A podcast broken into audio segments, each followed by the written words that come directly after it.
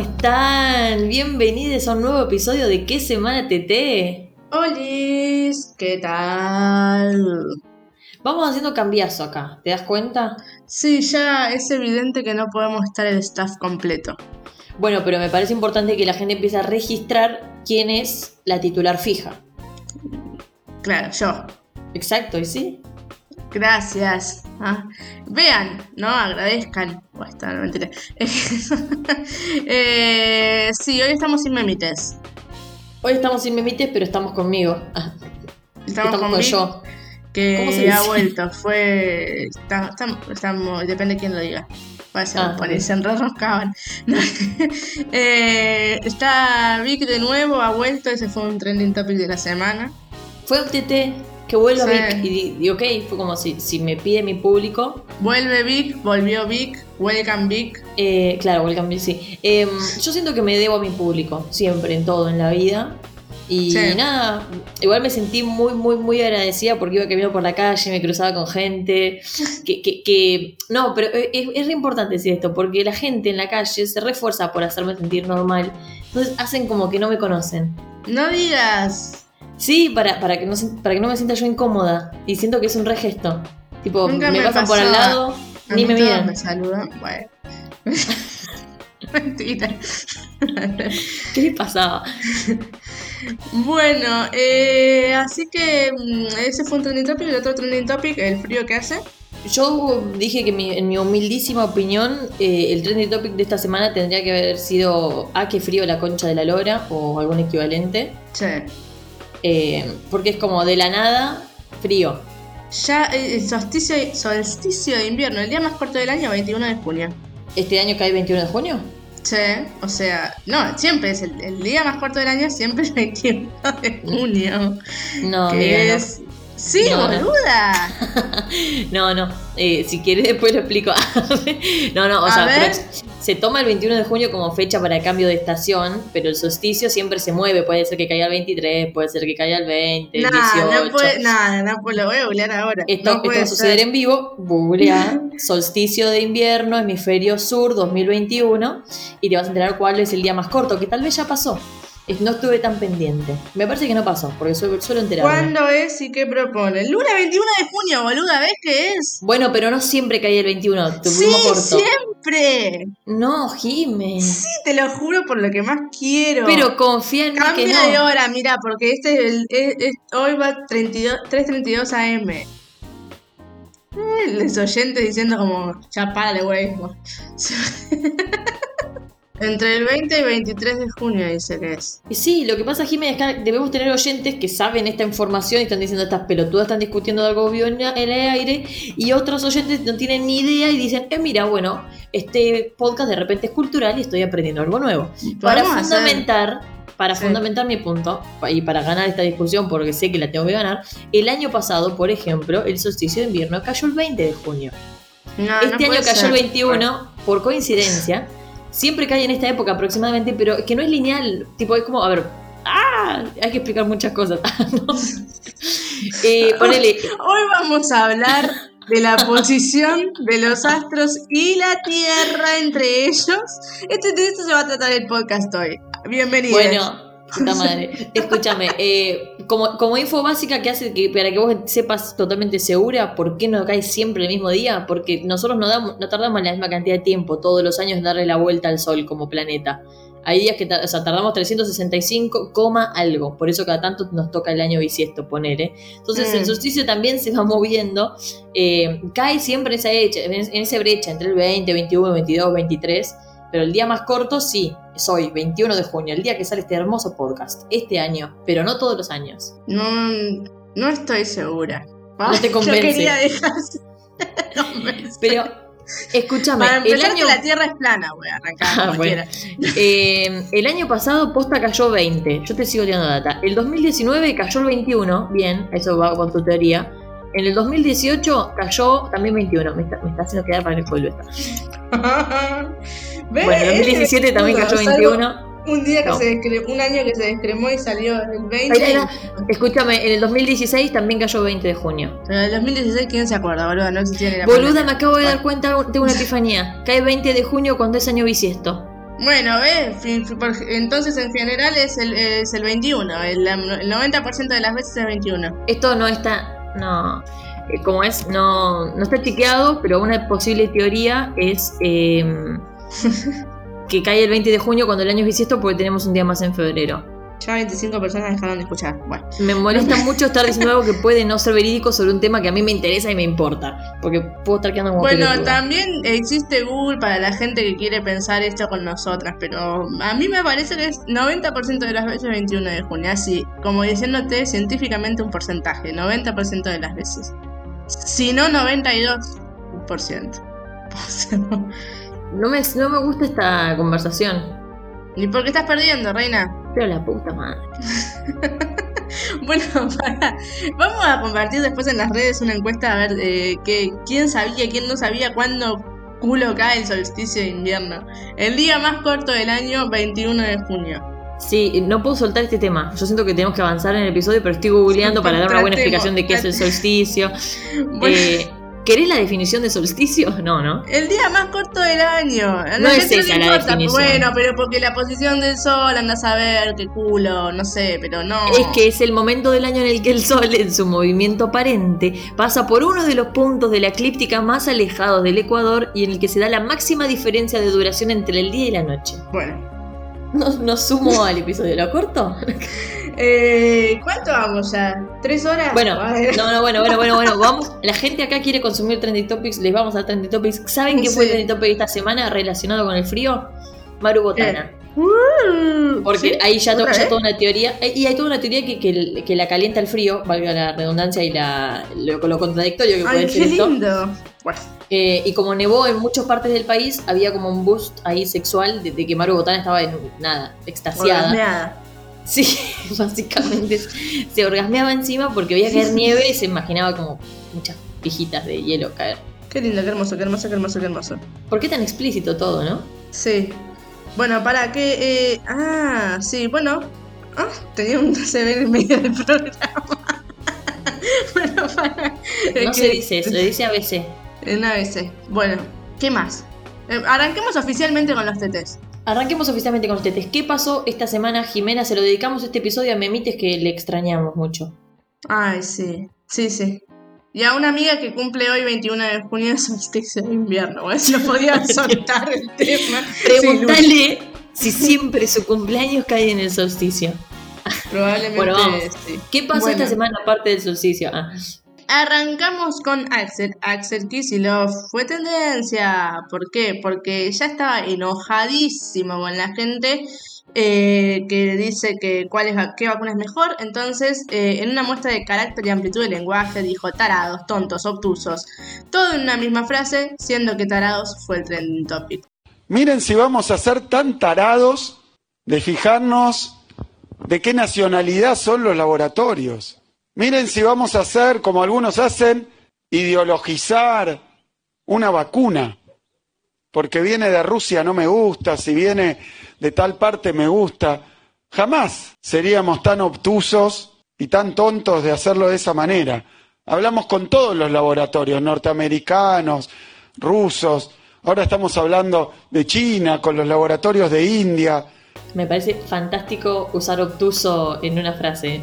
Es- te eleva, sos un ser superior. Sí.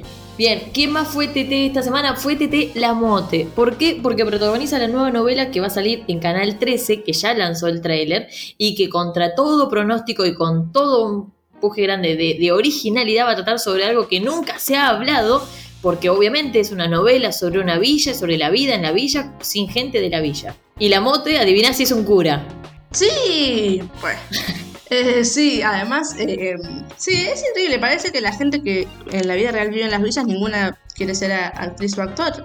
Bien, ¿qué más fue trending topic? Facundo Moyano, porque subió una foto de una reunión con sindicalistas sub-55 de diferentes sectores del país en la que se trató de la perspectiva de género en los sindicatos. Pero guess what? No había ninguna mujer en esa reunión. Precioso. Leí un tuit muy bonito de una bahiense que en este momento no puedo recordar quién es, te pido disculpas, pero decía que para hablar de perspectiva de género habían elegido un mantel violeta. Y eso era lo que, Claro. lo que no, eh, Martín Violeta y creo que eso era lo, lo único alegórico, ¿no? De, de la lucha por el- perspectiva.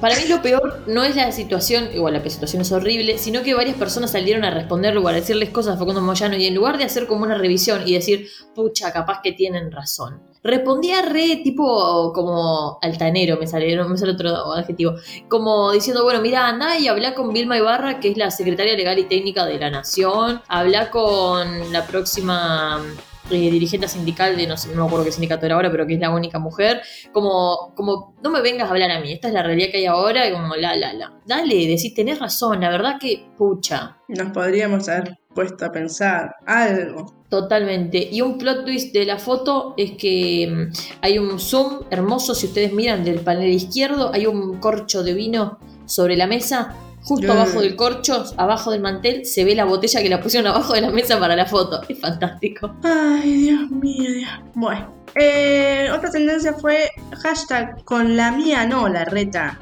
¿A qué se refiere con la mía? No, mejor no saber. No, mentira. Ah, Se dio, con- se dio a conocer que con su media campaña lleva gastado 17.637.898 pesos. Mucha plata. en fin, mucha plata lo que se dice para su página personal de Facebook. Según el detalle de los montos, más de 10 millones los pagó el gobierno de la ciudad, o sea, con los impuestos de los porteños, y siete, más de 7 millones los puso el partido de Juntos por el Cambio. Es que la gente no aprecia lo que son las inversiones en infraestructura, la verdad. No valoramos Sí. nada. La infraestructura de la, de la página de Facebook. Igual puede estar un poquito avalado, ahora que lo pienso, con lo siguiente, y es que el Papa fue trending topic esta semana, porque afirmó que la propiedad privada es un derecho secundario. Mm, Y si lo pensamos, esto que, que dijo el Papa está de la mano, porque justamente recién decía que el, el objetivo primario es el destino universal de los bienes, o sea, la plata de la ciudad para el Facebook de la reta, tiene total sentido. mm. Puede venir por ahí. Eh, y me parece igualmente un, un- un giro comunista hermoso por parte de la iglesia, que es básicamente una de las instituciones con mayor acumulación de riqueza de toda la historia. Gracias, Pancho. Sí, es medio. Sí, mm, es un. No sé, es confuso, cuando menos. Siempre junto al derecho de propiedad privada está el más importante y anterior principio de la subordinación de toda propiedad privada al destino universal de los bienes de la tierra y por tanto el derecho de todos a su uso. Bien. Bueno, gracias Macri fue tendencia y no entendimos si fue TT por sus seguidores, si se transformó en un meme o una ironía de su oposición, oposición que se transformó en trending topic, no sabemos. Además, Macri dio una entrevista hace relativamente poco en el que dijo que nunca creyó que, palabras más, palabras menos, el coronavirus fuera algo más que una gripe o un poquito más grave y que no fuera algo que te debería quitar el sueño o dejarte sin dormir. Genial. Convengamos que hay pocas cosas que a Macri lo dejen sin dormir. Porque sabemos que era las 7 de la tarde, corta y se va a ver Netflix. Sí, para estar así bien chill. Así que tranca, tranca, tranca, Mauri. Hermoso. Estamos con un montón de TTs de gente muy bella. Eh, la Ah, verdad, hermoso. Y como para continuar con lo que viene. Muchas personalidades y la que viene, que ya es eh, clienta asidua de este programa, eh, fue Trending Topic Viviana Canosa. No fue Trending Topic por esto, pero me parece que es importante y es que bloqueó a Sol Despeinada. No es un Trending Topic, es casi una primicia y no entiendo por qué carajo alguien bloquearía a Sol Despeinada y me enoja mucho porque es una de las personas que yo más puedo llegar a defender en este mundo. Aguante Sol. Pero igual sí fue trending topic, obvio. Eh, porque en este, esta semana pasaron varias cosas en su programa, siempre hay cosas para que pasen en su programa. Dijo que están intubando gente que no tiene COVID, ¿sí? Y que están haciendo pasar muertes que no son por COVID, por COVID. ¿Qué decir? ¿Eh? Al revés, en realidad me parece que es. No, no. No, digo, a mí en la vida real. No, Ah. no, no digo que Viviana no haya dicho eso. Yo sé que cada cosa que digo con respecto a la pandemia este, es, es siempre polémico, no sé por qué. Eso es lo que me hace sospechar. Que lo que yo diga sea polémico siempre me hace sospechar de todos ustedes. Eh, Este, no, no dijo eso. Y encima, unos días antes había invitado a una médica que fue a la misma escuela que Ivana Nadal, a la misma escuela, porque está bueno invitar gente calificada para hablar de los temas, por eso invitó a una doctora. Eh, básicamente, nada, algo de que... ah, Escúchenlo ustedes mejor. Entonces imagínate que hace un año estamos yendo por la calle pensando que cualquiera que se nos acerca es una amenaza. Y necesitamos una manada, necesitamos sentirnos acompañados porque es nuestra naturaleza. Es así, somos mamíferos de manada. Entonces perdemos el olfato. Y es porque el estrés crónico de sentir que no tenés un grupo que te proteja, es más, sentís que tu grupo te puede matar, te hace perder el olfato porque tu biología es tan inteligente que quiere que te encuentres una manada nueva para sobrevivir. Y en cambio te falta el olfato y te dicen, tenés lo que ya sabes que tenés. Y entonces activas un miedo. Estuve con mi mamá, la pude haber enfermado, la mato. Ahí se activan los bronquios. Los bronquios son la amenaza en el territorio. ¿Por qué? Porque el animal cuando siente el territorio amenazado y nuestra familia es nuestro territorio, es como nuestra manada, el, el bronquio va a respirar mejor. Es todo lógica. Yo sé que cada cosa que digo con respecto a la pandemia este, es, es siempre polémico, no sé por qué. Muy bien. Fue trending topic Paul McCartney porque el 18 de junio cumplió 79 años. Feliz cumple, Paul. ¿Qué más fue Trending Topic? Fue Trending Topic Plaza de Mayo, porque el 16 de junio se cumplieron 66 años de que miembros de la Fuerza Aérea y Aviación Naval bombardearon este lugar provocando la muerte de 300 personas. También fue tendencia Fantino. ¿Por qué? Porque se viralizó el video de Fanta cabalgando sobre un tronco en Villa La Angostura. Y a partir de esto tenemos pruebas suficientes para decir que los famosos se vuelven turulecos cuando están en el sur. Totalmente, sí, coincido. Ah, eh, y te voy a dejar el último trending topic a vos. Porque Bueno. siento que te interpela más. Quiero saber qué tienes para decir. Bueno, bueno, bueno, bueno.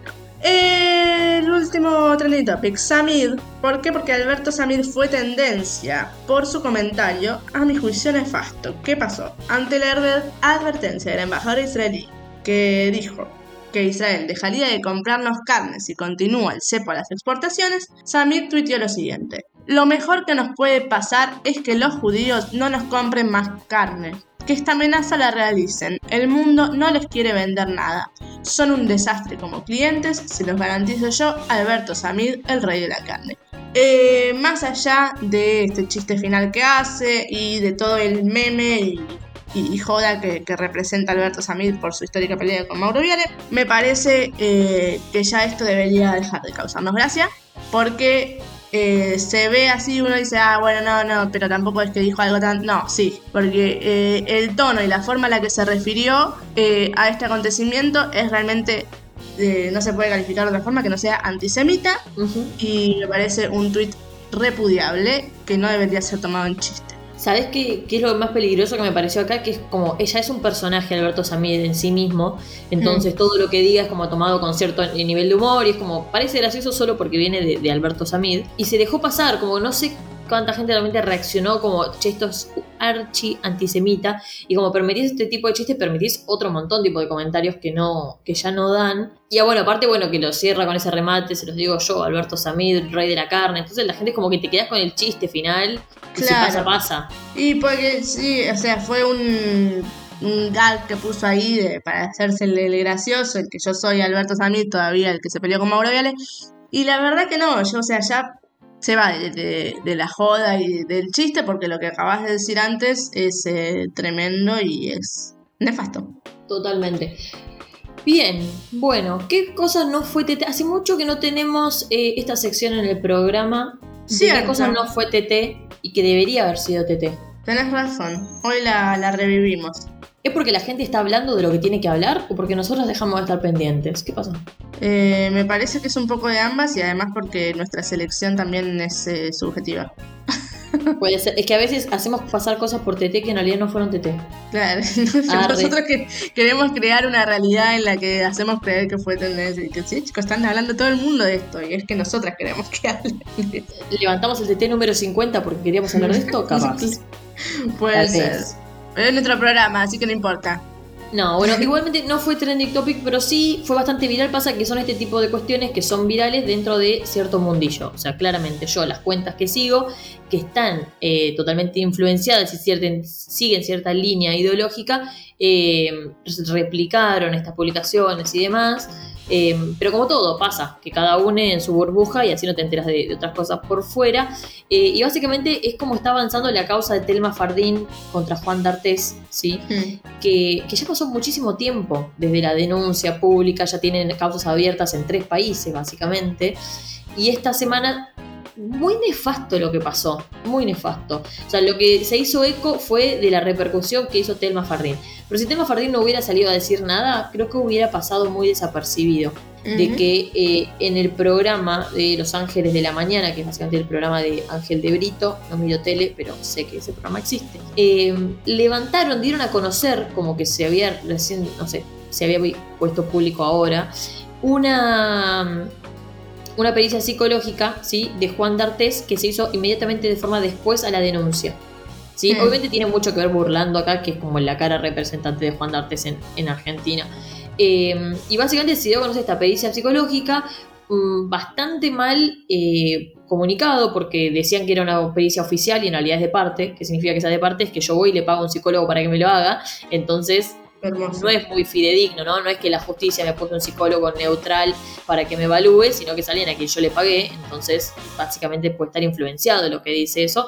Yo cuando estoy parte de una causa, no yo Victoria, sino cualquier persona cuando es parte de una causa judicial, puede ofrecer ciertas pruebas, después el juzgado ve si las toma o no. eh, pero tiene mucho menos peso cuando las pericias son de parte que cuando son eh, por parte del Poder Judicial en sí mismo. Mm. Oficiales, digamos. Totalmente. Y de por sí las pericias psicológicas creo que es importante que si no las lee alguien de alguna manera eh, calificado, y vos me podrás ayudar aquí, eh, son interpretables para cualquier lado. Esta pericia decía, realmente ponía como, victimizaba mucho a Juan D'Artés, hacía mucho hincapié de que se lo veía conmovido, de que tenía pánico de salir al exterior, que estaba claramente angustiado, que tenía como ca- casi una fobia social, deslizaba ahí. Lo Mm. sé porque Infobae la levantó entera. O sea, está entero Ah, en bueno. Es que sí, el problema fue que en Ángel de la Mañana hicieron esto y la mayoría de, diarios y medios lo, replicaron. Eh, esta pericia de hace como dos años, de parte, en la que básicamente lo, lo principal era que la personalidad de Juan D'Artes no presenta rasgos característicos de perverso. Es una forma de decir, che, me parece que es inocente. Claro, sí, sí, sí. Es peligroso esto.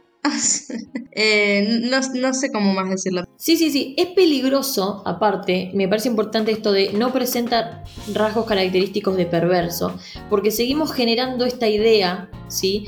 De que eh, un hombre que hace abuso de poder, y en este caso a través de violencia sexual, eh, es alguien que está loco, que no puede estar, ser parte de la sociedad, ¿sí? Como necesitamos mostrarlo como algo anormal, en realidad son la mitad de los tipos que te cruzas en la calle porque vivís en una sociedad machista. O sea, claramente eh, hay, un exceso de poder de un tipo que está como vangloriado en su éxito, ¿sí? Como actor de gran carrera, que creo que mismo él lo dice en alguna parte de, de- la pericia. Eh, y no necesitamos ponerlo, caracterizarlo como un perverso. Acá vos me dirás, Jiménez, si, estoy o no estoy en lo correcto. Pero como la necesidad de poder justificar como, che, mira, sí, es un perverso, entonces puede ser que haya hecho una violación. Es también poner que las personas que violan en realidad son personas que, nada, no funcionales o que se les puede saltar como, ah, mira, no, sí, no estaba tan bien. Y en realidad son tipos comunes como cualquiera que te cruzas en la calle o conocidos, hermanos, amigos, primos, horrible, pero es real, que básicamente hay abuso de poder porque hay una desigualdad de posiciones entre hombres y mujeres. Es una realidad esto.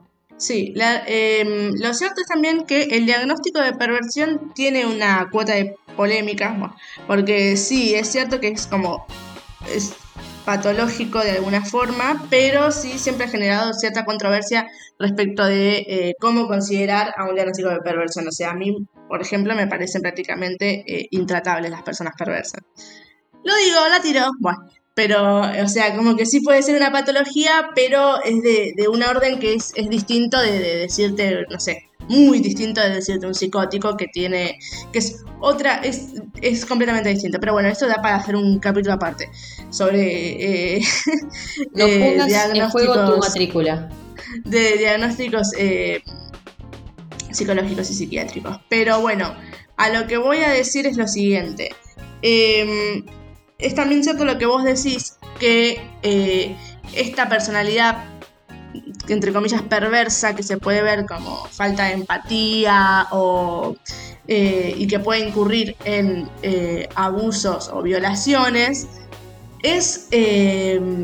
se vuelve muy difusa en un contexto social en la cual, bueno, hashtag patriarcado, todo lo que tiene que ver, todo el discurso social avala o fogonea cierto tipo de personalidad masculina que hace que, las actitudes machistas pasen como desapercibidas, ¿no? Entonces, como que es muy difícil hacer un, una, una calificación de si es patológico o no en un caso como el de Juan D'Artés, eh, entendiendo que hay toda una sociedad que impulsa, un, discurso social que impulsa las conductas machistas donde eh, el, punto culmine, digamos, o más grave es la violación o el femicidio.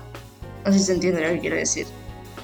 sí, tú crees, espero que sí, no sé, yo sí, sí, sí entiendo y capaz que del otro lado la gente está perdida, como que... pero para mí es... No, pero para, sí, como que para mí es esto eh, de cuando necesitamos caracterizar como, como loco, como si hay loquitos haciendo cosas por todos lados, hace que se vuelva ajeno, hace que sea más difícil reconocerlos cuando es en nuestro entorno, cuando es alguien cercano, alguien querido, eh, que es lo que le pasa a muchas personas cuando por ahí cae una denuncia o se enteran de algo de alguien cercano y dicen no puede ser, pero si parecía buen tipo, no puede ser, pero si laburaba lo más normal y es como... Y sí, si era de buena familia era de buena familia, pero era reeducado. Obvio, o sea, ¿qué, es lo que querés que vayan por la calle con un cartel de mira, me pinta violar gente? Eh, sí. ¿No? Como necesitamos caracterizarlos como medio, hacerlos medio monstruo para poder tolerar que en realidad, eh, o sea, para poder tolerar su existencia, para poder tolerar que, es parte de la sociedad. Eh, y medio que, que se cae en esta, bueno, obviamente, aparte que dentro de una causa judicial donde hay un montón de aristas, levantar una pericia suelta eh, y de, nada, divulgarla en medios de comunicación para quien lo lee, que es el lector común, que no tiene ni idea de la causa, es como ver un, un, elemento de prueba suelto, la verdad es que no representa nada. Eh, solo genera opinión, o sea, es manipular la opinión pública, es cómo le podemos empezar a limpiar un poquito la cara a Juan D'Artés en Argentina.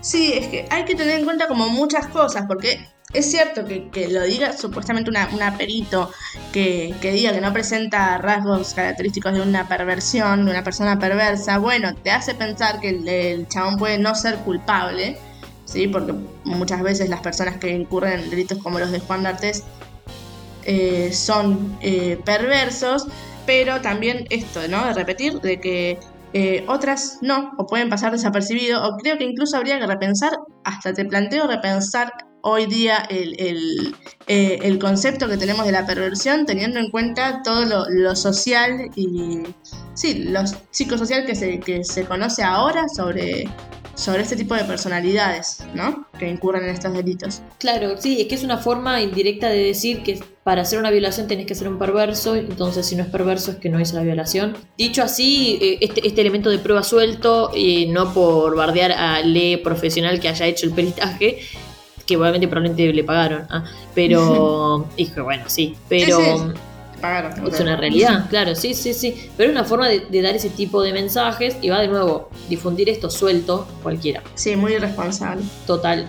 Aparte, bueno, levantarlo, ¿con qué finalidad? Como ahí hubo plata, ahí tipo burlando, haciendo de las suyas para volver a poner el tema en agenda no creo que no tengan nada de qué hablar para de repente levantar esto, porque estamos hablando de un peritaje que se hizo todos dos años y de repente lo levantamos, ¿viste? Como que... Sí, sí, sí. Sí, peligroso. Y peligroso también me, eh, empezar a caer, nuevamente lo digo, aprovecho esta ocasión, en eh, la idea de que un violador es un loco. Total.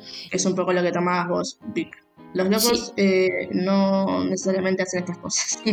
Exacto, y un poco por ahí también para, para generar otro tipo de conciencia, eh, una amiga que es abogada, feminista, increíble, ah, aprovechaba de tirar flores, medio que hacía esta comparación, porque en realidad lo que salió a decir Telma Fardín es que están levantando una pericia que fue de parte de Juan D'Artes, y si yo como víctima, es decir, yo como persona que denunció una situación de, de agresión sexual, ya tuvo tres pericias, todas fueron de organismos oficiales, le hicieron una pericia física, con lo revictimizante que mm. es ponerte en bola frente a un médico, determinaron estas pericias que había pruebas suficientes para, para acusarlo, se hizo con los tres ministerios públicos de los tres países que están involucrados, porque el tipo está en Brasil, la violación no había pasado en otro país, y básicamente es como pensémoslo en otra situación. Supongamos que te roban un auto y querés ir a la comisaría a denunciar que te robaron el auto. No te van a hacer una pericia psicológica para ver si estás confabulando. ¿sí? Sí. La cantidad de instancias a las que se someten a las víctimas de agresiones sexuales no pasa con ningún otro tipo de delito. Ningún otro tipo de delito pasa este nivel de revictimización, de que te expongan tantas veces a las mismas situaciones para decir, bueno, no, no, parece que lo que está diciendo es verdad porque se lo dijo a cuatro psicólogos diferentes. Sí. Como realmente no pasa, no- nadie te va a decir, ah, no, me parece que estás inventando todo de que te robaron el auto. No pasa. Y eso es un sistema y una justicia completamente patriarcal que no cuida a las víctimas de estos delitos. Y la verdad es que si viviste algo así, tener que repetirlo 15 veces adelante de un montón de desconocidos, es una situación horrible y es revictimizante. Sí, sí, sí, eh, la verdad que es una, una demostración más de que la, la justicia muchas veces en todo lo que tiene que ver con episodios de violencia de género incurre muy fácil y muy rápidamente en la revictimización de las personas. Totalmente. Y bueno, nada, estamos llegando al final de este episodio. Ah, cortaba de la nada, pero. no, para levantarla un poco. Está bueno que en esta vez no nos quejamos de los medios de comunicación. Ah, sí, nos quejamos de los medios. Sí, sí, acabamos de quejarnos un poquito de Infobae, Sí, iba a decir de la justicia, pero siempre caen los medios. Siempre. Diana Ganosa, o sea, no, imagínate que ya está. Es inevitable. siempre estamos enojadas y sí. Eh, puede ser. Es la Enojate hermana, decía Pichel. Claro, yo quería cambiar así drásticamente de tema y pasar a un tema más lindo y ahora estoy en esta como medio sociedad machista de mierda. Es difícil retomar y decir que es el día del, que fue el día del padre. Sí. Eh, nada, esperamos que lo hayan pasado lindo. Ah, tirar una mena ahí. Ay, Eh, Dios, qué difícil todo. Es, es como un poquito la dicotomía, eh, como también igual pasa en el Día de la Madre, pasa con todos los días, de que aparte de, de festejar el día y de celebrar a, a nuestros seres queridos que tengan esos roles dentro de las estructuras familiares, eh, aparte surgen cositas, ¿no? Como para el Día de la Madre es como, bueno, aparte de ser el Día de la Madre, revisá eh, toda la carga que tiene por las tareas eh, hogareñas que solo recaen en la mujer de la casa Mm. ¿no? Como levantamos ahí y con lo mismo, ya que hablamos del Día del Padre, un poquito de, de ejercer una paternidad responsable para que te digamos feliz día, ¿no? Sí, podríamos hablar de la licencia por paternidad. Podríamos, pero hoy no lo vamos a hacer porque nos está quedando re largo el programa. Es verdad. Pero bueno, pero está bueno de tirarlo, como para que no nos olvidemos. Yo hace unos años que vengo insistiendo como, ¿querés regalar algo para el Día del Padre? Regalá días de licencia por paternidad. Exacto. Una promo. Este, hay mucho meme dando vuelta de, de padres ausentes. De, de- de que te- ay, ay, ay, vi una publicidad de un estudio de abogados, no era de acá, de otro país. Me pareció fantástico. Como que le querés regalar a este día del padre a tu papi, regalarle una demanda por alimentos. Me pareció hermoso. Hermoso. Bueno, eh, Francis siempre tan con- contentas nosotros. No Eh. estábamos enojadas con, con los padres del mundo para nada. Yo le mando feliz No. a mi papá que no me escucha, pero se lo mando Sí. igual. No queremos, vamos a agregar que no queremos que se eliminen los padres. No, no, tienen que. Estamos eh, a eh, favor de ciertos padres. Es más bien revisar sus, sus roles, ¿no? Y que puedan ejercer y vivir una, una paternidad más honesta. Tengo un montón de anécdotas familiares, pero que implican mucha exposición de otras personas. Las puedo contar en privado. Bueno, si ustedes quieren saber sobre la vida privada de los personajes masculinos de eh, la familia de Vic, envíen un privado y compártanos en sus redes. Bueno, quería aprovechar para pedir publi. Metí a chivo, metí a chivo. Eh, Eh, bueno, se hace lo que se puede. Muy bien, bueno, entonces vamos llegando a lo que se dice el final de este nuevo episodio. Este Em, episodio que sale en el solsticio de invierno, el día después del Día del Padre. Todos los hashtags de la semana juntos te meto. Sí, muy bien, muy bien. Solsticio de invierno. Eh, hashtag solsticio de invierno. Bueno, Vamos a hacer que sea trending topic solsticio de invierno este lunes. Al que ya va a ser igual porque la gente hace que sea trending topic buen sábado. O sea, la Sí. gente hace pelotudeces. Pero Hola, vamos a hacer que sea trending topic. Si escuchás Sí. este episodio, postea que el solsticio de invierno este año cayó el 21. ¡Wow! ay, sí, generemos tipo un chiste interno. Que nadie entienda. entre Oh. los, los oyentes. Me gusta. Bueno. Em, bien. eh, Ah, ¿Sabes por qué el Sí. solsticio de invierno no cae siempre el 21 de junio? Necesito que sueltes este tema. Siento que no te Pero es un, chiste, dormir, es, un pero es un chiste, es un chiste con mal remate. A ver. Porque si estás en el hemisferio norte cae el 21 de septiembre. Ah. No, de diciembre. Oh.